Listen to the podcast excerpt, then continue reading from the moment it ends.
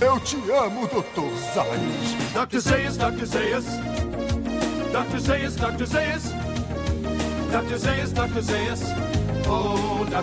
Olá, eu sou Roberto II e você deve lembrar de mim como o homem que ajudou a expulsar os irlandeses. Bom dia, Springfield. Meu nome é Lucas Rezende e eu também sei usar um saco cheio de maçanetas. E hoje nós vamos falar do 11 episódio da quinta temporada de Os Simpsons, Homer, o vigilante. começando com a piada do quadro negro, que é o Bart falando que eu não tenho autoridade para despedir professores substitutos, o que é algo que eu vejo totalmente o Bart fazendo, até porque a figura do professor substituto em histórias com, com criança problema sempre é ele se esforçando o máximo pro cara pedir demissão no primeiro dia, né? Sim, o único professor substituto bem retratado é o dos Simpsons mesmo, aquele do Dustin Hoffman. E o Robbie Williams em Ah, é verdade. E Sociedade dos Pedras Mortos. Porra, eu adoro esse filme. E a gente passa pra piada do sofá, que são os Simpsons correndo no sofá explodindo, que é novamente uma reutilização da piada em três partes da abertura do primeiro episódio dessa temporada, né? A gente já tinha tido dos cacos no episódio passado, agora tem deles explodindo. E a gente começa o episódio já entrando, né? Um dos episódios que mais entra de cara logo na, na trama, que é os Simpsons sofrendo um surrupio.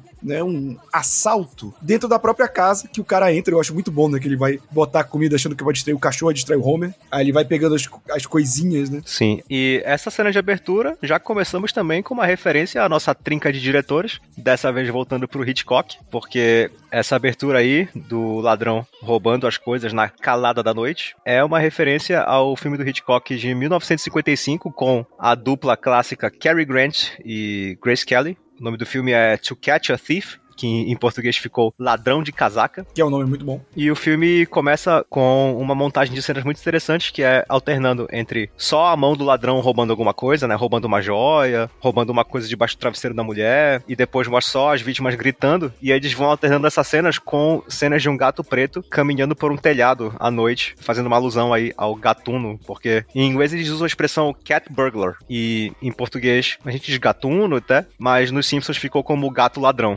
É. Gatuno seria legal, né? Pois é, então ficou um pouco esquisito, mas é uma referência direta ao início desse filme. E eu acho engraçado as coisas que ele vai roubando, né? Que ele rouba o saxofone da Lisa, aí ele rouba a TV portátil que tá com o Bart. Aí, é uma cena que me dá muita agonia, que ele rouba o colar da margem e tá grudado no pescoço aí. Poc, poc, poc. Cara, essa cena me dá um nervoso tão grande. E aí no outro dia diz, acorda, fomos roubados. Aí levaram meu saxofone, o Homer comemora. Levaram a TV, TV portátil. Não, sabe? E sem falar também que, assim, o ladrão entra na casa dos Simpsons porque o Homer esqueceu a chave do lado de fora da fechadura. Sim. Que é uma coisa que eu não posso nem julgar, porque de vez em quando eu cometo esse mesmo deslize. Inclusive, já tive até vizinho batendo aqui em casa pra me avisar que eu esqueci a chave pra fora. Então, ainda não fui roubado, por sorte. A Luna já, já fez isso algumas vezes. Tipo, eu vou entrar no apartamento, tá a chave dela. Eu falei, menina, esqueci a tua chave. Uhum. Quer ver? Chega vontade no banheiro, chega naquele aperreio, né? Aí já viu como é. Mas a gente tem, cara, a Marge falando que perdeu o colar. É, não é uma grande perda. Homer, o colar era uma valiosa herança da família Bouvier. Ah, você tem uma gaveta cheia deles. E tenho, mas são todos de herança também. Ela puxa da gaveta uma bola de colares. Sim, ela puxa.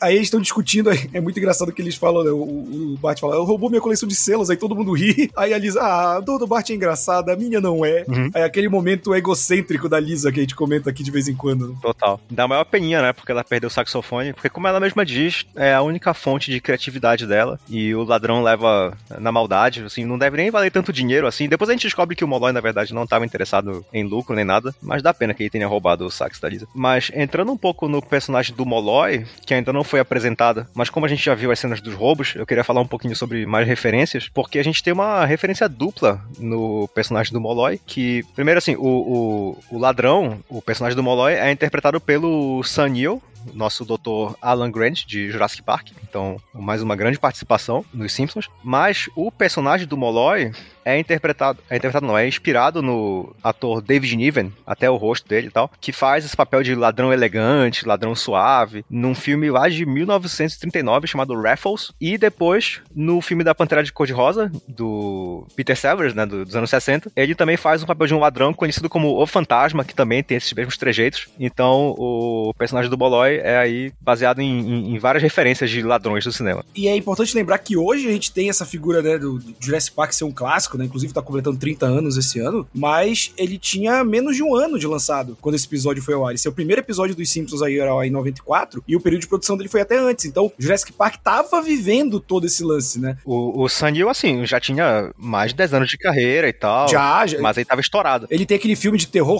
muito bom, eu esqueço, é Possessão, uma coisa assim, que é muito bom. Não, é alguma coisa do. É... E a profecia também é dele. Não, aquele que é, que é meio trash até, que no, o nome em português é. Em inglês acho que é In the Mouth of Madness, uma coisa assim. A, não sei o que da loucura. E também tem um filme que eu gosto muito dele, que é o Caçado ao Outubro Vermelho, com o Sean Connery, filme de submarino. Sim, sim, é muito bom esse filme. E ele também tá numa profecia, que é aquela trilogia do moleque que é o filho do demônio, ele faz o, o moleque na, no terceiro filme, quando ele já é adulto. Falando em profecia, vamos ficar aqui nesse tema religioso, que aí chega o, o Flanders. Então também foram roubados. O ladrão levou minha coleção de toalhas de praia de Turim. E aí eu fiquei pensando assim, praia, coleção de toalhas de praia de Turim, coisa estranha. Aí eu fiquei boiando, fui pesquisar para ver do que se tratava. E aí existe uma tal de mortalha de Turim, que é um pano velho que tem uma mancha que lembra o rosto de Jesus. Ah, é tipo o Santo Sudário. Segundo a lenda, foi a mortalha em que o próprio Jesus foi enterrado, e aí é tido como objeto sagrado e tal. Então é por isso que o Flanders tem um jogo de toalhas da, de Turim, da, da mortalha de Turim. Bela adaptação, né, que, que a dublagem fez. E, cara, a gente vê que vários locais, eu acho muito bom que vai cortando pra várias pessoas roubadas aí. O Barney acordando pelado no apartamento dele, que gera um muquifa, não tem nada ali. Ah, eu jurava que tinha mais coisa aqui. E aí as pessoas começam a ligar pro chefe Wiggum pra reportar os roubos, e o chefe Wiggum tá com a voz do Flanders, inclusive. Sim, no mesmo episódio, né? Não Pois é. mudaram a voz do Flanders e deixaram do Wiggum. Fica estranho, né? O dublador do chefe Wiggum tava de férias, só o do Flanders tava lá. É, a gente já falou aqui, né? Que a dublagem dos Simpsons é muito freestyle nesse início, principalmente. Né? Pois é. E tem personagens que demoram muito tempo pra se encontrar. E eu acho muito bom, né? Que é tipo, aí eles vão vendo os lugares que tiveram assalto. É, não dá pra dizer nada, mas aí ele começa a rearranjar. Se você rearranjar aqui, parece até uma seta. Ei, chefe, você tá apontando pra nossa delegacia? Aí ele sai correndo. Ah, é muito bom. Não, e, e ele, primeiro ele fala assim: não temos nenhum padrão, sendo que todos os roubos são ali na, na vizinhança dos Simpsons, no terraço sempre verde. E aí ele é idiota, não consegue ver isso. Ele fala: não, não temos nenhum padrão, mas se nós rearranjarmos aqui pra ficar desse jeito, parece meio, meio que uma seta, né? Sendo que aí ele muda completamente de forma aleatória. Em seguida a gente tem o Kate Brookman, né? Sempre. é, inclusive o Kate Brookman foi um dos personagens que eu fui notar mais tarde o quanto ele é esse estereótipo da mídia exagerada, né? Que ele começa a falar do ladrão, Sensacionalista. É, e, e que ele é um ser desumano, não sei o quê. Aí eu gosto que ele deixou um especialista. Ah, temos aqui um especialista. Você diria que é hora das pessoas entrarem em pânico? Ele, sim, eu diria que sim. Não, e aí, como tem essa onda de crime, vem o professor Frink apresentar o, sistema de segurança dele, que é a casa que levanta e sai correndo, e aí ela cai e pega fogo. E essa piada ainda fica mais perfeita na cena seguinte, onde o Bart tá passando pelas casas, e aí tem um sistema de segurança de laser, que ele joga a pedra e o laser destrói a pedra. E aí a casa vizinha sai correndo, cai e pega fogo, a casa do professor Frink. Eu adoro essa piada. Sim, e eu acho. é- Essa também tem uma sequência que pra mim é uma das melhores piadas dos Simpsons que mostra essa. Justamente essa paranoia que a galera fica, né? De, de com medo do ladrão e comprando esses sistemas de segurança. E aí tem uma hora que tem uma casa que tem um sistema de proteção a laser, né? Aí a molecada fica jogando pedra, que aí o laser destrói. O Otto, ai, que, que viagem, cara, não sei o que. Ele tá passando o Jasper e um dos lasers erra e pega na cara dele. Ah, a catarata acabou. Posso ver de novo toda a beleza da natureza. Estou cego. Bem fácil, vai fácil. Cara, é muito bom isso. Muito de graça. E aí a gente vem pra primeira cena, assim, com um pouco mais de carga dramática desse episódio, que é a Lisa arrasada em casa porque ela perdeu o saxofone, e aí ela tá triste e tal. E o Homer, pra consolar ela, fala: Ah, minha filha, eu sei que você perdeu seu saxofone, mas eu arrumei alguma coisa aqui pra você. E aí ele dá aquela garrafa de vidro pra ela ficar soprando. e aí a cena dela soprando e o Homer dançando é fantástica. Daí ela para, né? Ele, Lisa, nunca pare no meio de uma música de quadrilha. Isso. E aí ele fica dançando e pensando, né, mexendo só o pezinho com a mão no queixo, assim. É muito bom. E assim, piadas à parte, mais uma vez, é o choro da Lisa que motiva o Homer a tomar uma atitude mais drástica. Igualzinho como a gente viu no episódio passado, a Lisa chorando porque ela não tinha fantasia e o Homer, enfim, indo atrás da Marge pra tirar ela do cassino. Aqui é a mesma coisa, né? Ele promete que vai dar um jeito de trazer o sax dela de volta, assim como ele prometeu pra Lisa que ele ia tirar a Marge do jogo. E eu acho engraçado que aí esse episódio é muito sobre a histeria coletiva, né? Que aí o, o Flanders convida a galera lá pra aquela a sala de jogos dele, né? Que é no, no subsolo. Ele, É o porão dele. Eu não tenho muita experiência, mas serei outra pessoa. Alguém mais! Alguém mais! Alguém mais! Eu sou outra pessoa. Ele tem razão. Não queremos um pensador, alguém de ação. Alguém que haja sem pensar nas consequências. É, o Homer eu sou outra pessoa. E ele começa a falar, precisamos de uma pessoa que haja sem pensar, né? Aí todo mundo, ah, o Homer, não sei o quê. Sim, sem pensar nas consequências. Exato, e aí cria-se uma milícia, né? Cria, essa é a palavra que eu escrevi aqui também, a milícia do Homer. Exatamente, que aí você tem um grupo formado pelo Homer, o diretor Skinner, o Moe, o Apu, E o Barney. o Barney e mais tarde o Jimbo, né? Sim. Não, e aí o Homer forma a própria milícia de vigilantes dele, alguém que haja sem pensar nas consequências e tal. E aí esse episódio vai entrar num tema que eu acho bem bacana, que é esse tema do vigilantismo, de fazer justiça com as próprias mãos, abuso de poder e todos os problemas que vêm em decorrência disso. E a gente vê isso logo na próxima cena, que é o Homer carregando uma escopeta e depois enfiando o olho direto do cano da arma, já deixando bem claro que ele não é capacitado pra fazer nada disso. E aí a cena abre e a gente vê que tá todo mundo, na verdade, armado. E aí a Marge vem descendo da escada e ela pergunta: Acho que armas não são uma boa ideia. Marge, somos adultos responsáveis. E, e se um grupo de adultos responsáveis não sabe usar armas de um modo responsável, eu acho que. Desculpe. Que isso? Eu de novo. Desculpe. É muito boa essa cena. Então daí a gente já viu, né, que só tem profissional habilitado. E essa cena, inclusive, tem o capitão, né? Na equipe que ele não tá depois nos episódios. É, e tá aí só pra dar um tiro também. Quem não, né? E eles, eu, eu gosto que eles criam um uniformezinho, né? É, não, e assim, a- a- essa, essa cena é engraçada, engraçada, claro e tal, mas eu acho que a gente tem que falar também que, assim, sabendo como é a relação de americanos com armas, né, não é, acho que é uma piada, assim, até meio difícil da gente achar tanta graça hoje em dia, tendo em vista que essa questão das armas sempre foi um problema, já era um problema há 30 anos quando os Simpsons lançaram esse episódio, mas desde então, né, já teve um sem número de tragédias por causa de armas lá nos Estados Unidos e eles nunca fazem nada a respeito disso, então é até meio triste, é engraçado, mas também é, é meio triste. E, e- e sim, né, tem o- o- os uniformes que são muito bons também, porque o Apu tá usando o uniforme do Raj britânico, aí o, o Skinner tá usando o uniforme do Vietnã dele, o Mo tá com aqueles capacetes com um espeto na, em cima, né, que é tipo da Alemanha, no começo do século XX, da, da Prússia, né, e o Barney tá com um uniforme de tipo de fast food e o Homer com um uniforme tipo de safari, né. Sim, é, é aqueles bem capacetinho de marfim, roupa branca. E eu acho legal que eles estão começando. É sempre um negócio idiota, né? Eles criam um aperto de mão secreto deles, aí o Homer começa a dar apelido. aí- Muito bem, temos o aperto de mão secreto dos vigilantes. Precisamos de nome de código. Eu serei bola da vez, Skinner será bola 8, Barney o bola 12 e Mo, você pode ser o bola da vez. Você é um idiota. E eles vão na loja do Herman. É, então, do Herman, eu acho muito engraçado que eles estão pegando várias armas, aí o Herman vira, um casamento? Ele, não, estamos formando um grupo de vigilância. Ele, ah, tem uma coisa certa pra você. Aí ele leva por uma bomba nuclear, uma versão Ele menor, né? pro quintal, né. Que ele fala que foi criada nos anos 50 pra jogar em cima dos jipes. Dos beatniks, né? É. E aí o Homer se imagina numa outra cena de filme icônica, fazendo a segunda referência seguida ao filme Doutor Fantástico do Kubrick, que já foi re- referenciado no título do episódio passado, como passei a, a parar de me preocupar e passei a amar o jogo legalizado. E é uma cena do filme icônica, talvez a cena mais famosa do filme, que é onde um dos personagens realmente cai do avião montado na bomba nuclear, imitando um cowboy, como se estivesse num cavalo ou num, num touro e tal. E aí simboliza bastante o que, que é, né, esse americano, assim, né, com, com armas e tal. E, assim, só pra fazer um parênteses, Doutor Fantástico também é um filme incrível do Kubrick, que já critica, inclusive, algumas temáticas levantadas nesse episódio, só que voltada mais pra um contexto de guerra do que pro contexto de vigilantismo que a gente vê aqui. Mas, mesmo assim, é uma referência muito bem aproveitada pra esse episódio. Eu recomendo muito Doutor Fantástico, é um filmaço. Sim, é um filmaço. E é muito bom que depois que o Homer tá, tem esse devaneio, o Herman aponta a placa. Ei, aí tá lá, proibido montar na bomba. Sim. E aí começa, né, essa sequência de, de vigilantismo. E eu gosto que esse episódio, toda vez que ele coloca, ele critica esse vigilantismo abertamente, né? Total. A gente vai vendo a milícia do Homer abusando do poder deles pela rua, né? Primeiro, eles assediam um músico tocando saxofone. E aí, cara, onde você conseguiu o sax? E aí ele, na loja? Peguem ele. E aí depois tem um cara queimando folhas, aí veio o Homer. É proibido queimar folha sem permissão. Ele chuta as folhas e começa a pegar fogo na casa do cara. Aí o cara, eu tenho permissão. Aí, tarde demais. Quase toca fogo na casa do cara. E eles acham Jimbo nessa sequência, né? É, e essa pra mim é a cena mais simbólica, porque pra mostrar que o grupo não tem comprometi- comprometimento nenhum com justiça, com nada, eles acabam recrutando o Jimbo, que é a única pessoa que tá fazendo algo de errado, tá pichando um muro. É bom ter uma boa razão para estar fazendo isso. Faz eu me sentir como um adulto. Vamos ver minha lista de razões.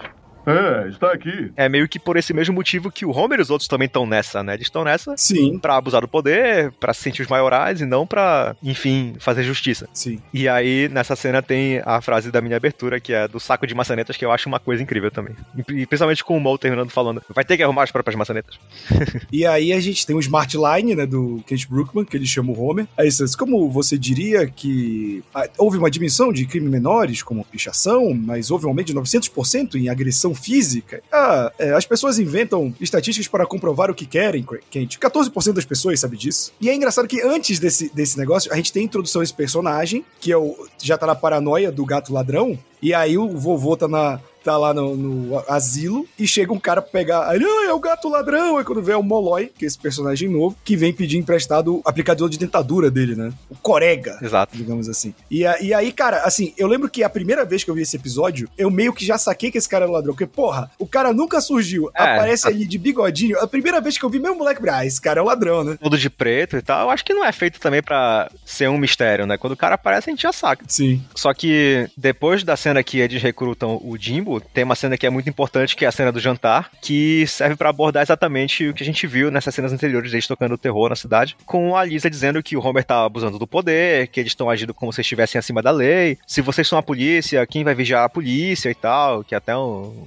uma temática explorada em Watchmen, né? Who Watches the Watchmen. E ela fala também, olha, vocês também não ficaram nem um pouco mais próximos de recuperar o meu saxofone, que foi a promessa que o Homer fez pra ela. E aí o Homer, não, a gente tá trabalhando pra isso, não sei o que e tal, mas na verdade não estão, né? Já no primeiro dia já tinham perdido o foco da missão completamente. Então é, é bacana essa cena. Não, tanto que ele puxa uma lista de coisas, né? Ele vai falando, ah, dominação mundial. A dominação mundial, ah, deve ter sido um erro de digitação. Sim. E aí no programa do Kent Brookman, é bacana que eles também falam mais sobre isso, né? Que os crimes como pichação diminuíram em 80%. E eu acho bacana que isso é porque eles recrutaram o Jimbo, que quando eles recrutaram, eles estavam pichando um muro, né? Sim. E os crimes de agressão subiram em 900%. Então, assim, pra virar uma milícia carioca, só faltava eles terem um esquema de gato net.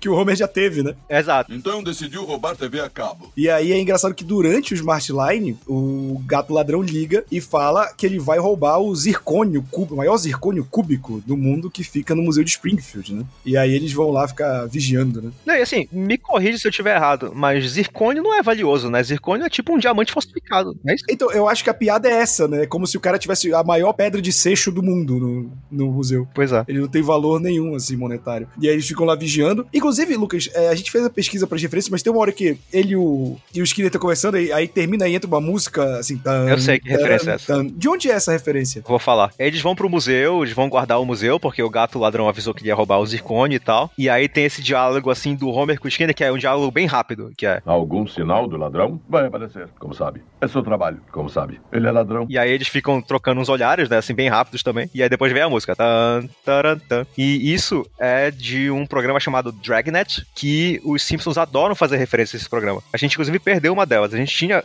Já tinham feito referência a esse programa no fim do episódio As Escapadas de Marge, quando mostra os personagens daquele episódio na cadeia, e aí no final do episódio mostra o que aconteceu com cada um deles, sabe? Aham. Marge Simpson teve que pagar não sei o que pro cara das latas, e aí Lionel Hutz ou Miguel Sanchez, não sei o que e tal, vai, vai mostrando eles. Então isso é uma referência a esse programa. Aí nesse episódio tem referência a esse programa, e aí eles vão aparecer de novo no episódio clássico da mãe do Homer, lá na sétima temporada, que tem os dois personagens da série, e eles têm o famoso diálogo é, você nunca mais foi o mesmo depois que o seu filho enlouqueceu no Vietnã, e o outro responde, é uma dor que nunca acaba. Essa é muito boa.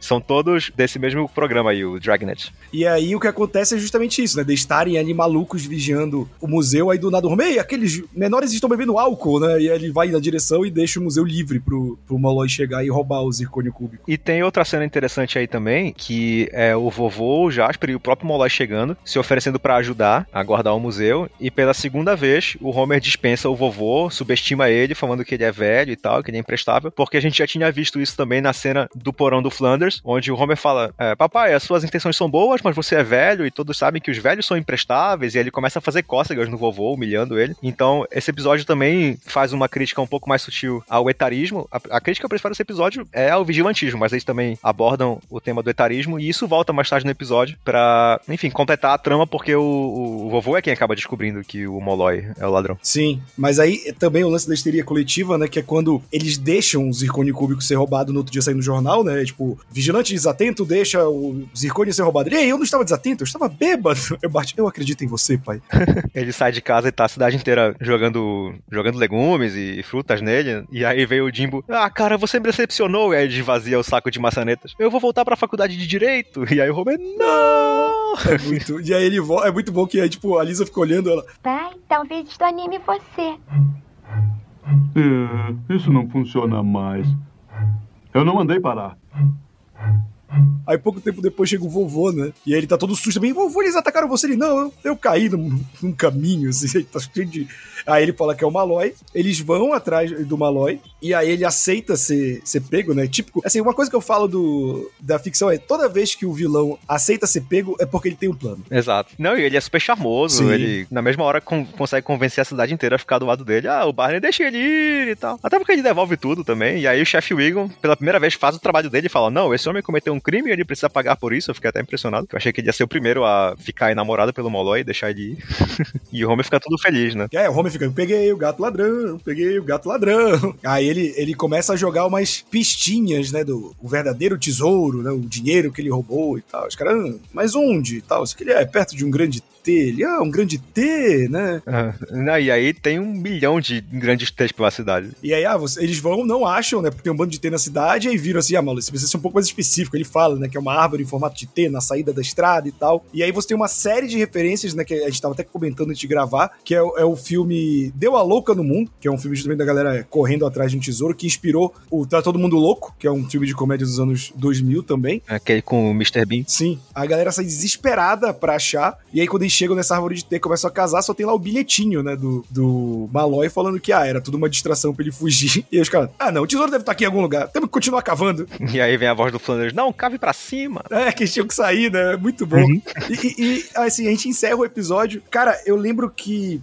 Quando eu vi esse episódio, é, é, e aí eu, eu fui tentando lembrar por que eu achava que ele era um episódio mais da décima, dessa décima primeira. Eu acho que, apesar de ser um episódio recheado de crítica, ele é um episódio mais simples. Ele lembra muito alguns episódios da décima primeira temporada pra mim nesse sentido. E também porque antes dos Simpsons lançarem aqueles boxes de DVD com as temporadas, que eu comprei acho que todos até a décima primeira, eu acho que eu tenho, só tinha os episódios de temáticos, né? Tais episódios, aí compilavam alguns. E esse tava no meio de um DVD que era com vários episódios mais adiante. Então eu acho que eu associei ele a temporadas mais pra frente. E, e aí também passava na Globo pra cacete, quando a Globo comprou depois que ela tirou do SBT e começou a passar nos sábados. Esse passava junto com episódios mais tardios também, acho que eu acabei associando. Uhum. Mas é um episódio bem legal, cara. Assim, a crítica dele, é, infelizmente, ainda é bem atual, né? Principalmente pro nosso contexto. O lance da histeria coletiva tirar o bom senso também, sempre é uma, uma questão que os Simpsons aborda. E o, o, o vigilantismo do Homer é, é, é aquele tipo de coisa que só o Homer poderia ter feito um grupo desse, né? Exato. As referências ao, ao filme Deu a Louca no Mundo, que em inglês se chama It's a Mad, Mad, Mad World, de, de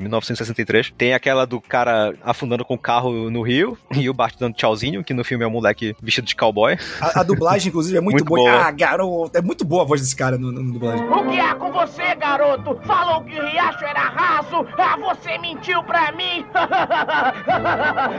você mentiu pra mim e eu vou pegar você, garoto. Não, e o cara fica xingando o Bart até ele afundar e ficar só o chapéu, né? Parece que ele faz questão de, de se afogar. Sim. E a galera também na estrada, correndo, todo mundo desesperado. Esse filme, assim, é referência de comédia, não é à toa que ele é altamente referenciado. E depois fizeram uma adaptação com o filme Tá Todo Mundo Louco, que eu acho um filme meio trash, mas botaram um monte de comediantes bem famosos também. O John Cleese, do Monty Python, a Whoopi Goldberg estão nesse filme. O próprio Mr. Bean, que era um cara bombado na época. Então foi bem bacana eles terem feito essa homenagem ao filme. E falando do episódio em si, é um grande episódio. É um episódio cheio de coração e carregado de comentário social. E eu acho que é um episódio, assim, com três atos bem divididos. O primeiro é a onda de roubos. Aí o segundo ato é a milícia do Homer, que termina com o Molloy sendo preso. E depois a caça ao tesouro, onde o episódio vira completamente uma comédia pastelão até o fim. Ali já tá resolvida a trama do saxofone, né? A trama da, da Lisa tá triste e tal. Então eles focam esses últimos minutos do episódio só mesmo na comédia e na loucura. E eu acho que funciona muito bem. Ao mesmo tempo, as críticas ao vigilantismo, ao etarismo, como tu disseste, a histeria coletiva são muito pontuais e temas que eu acho que valem a pena ser abordados de maneira mais séria. E eu acho que eles conseguiram entregar isso sem pesar muito a mão, para não ficar também assim muito sério e, e prejudicar a comédia do episódio, sem ter que abrir mão da comédia. Então acho que eles encontraram bem esse equilíbrio e conseguiram entregar mais outro belo episódio dessa quinta temporada. E com isso nós encerramos mais um Eu Te Amo, Doutor Zaios. Lembrando que se você quiser ver esse e muito mais conteúdo de Os Simpsons, é só assinar o nosso feed. Estamos em todos os agregadores de podcast, no no Spotify, no Deezer e nas redes sociais da Hora Suave, que é o meu canal no YouTube, em que você tem os cortes com as informações e tudo mais. E se você gosta da nossa edição, desse estilo, a gente tá agora com a edição do Fred Santos, nosso editor, que tá aí ajudando a gente, fazendo o projeto. Você quiser também ter o seu podcast editado, pode procurar ele no Instagram, que é o arroba Fredorento12, que ele pede pra você contatar ele. E, cara, ele edita muito podcast, tá ajudando a gente nesse projeto. Então é isso e até semana que vem. É isso aí, pessoal. Até semana que vem. Fui! Thank you, come again.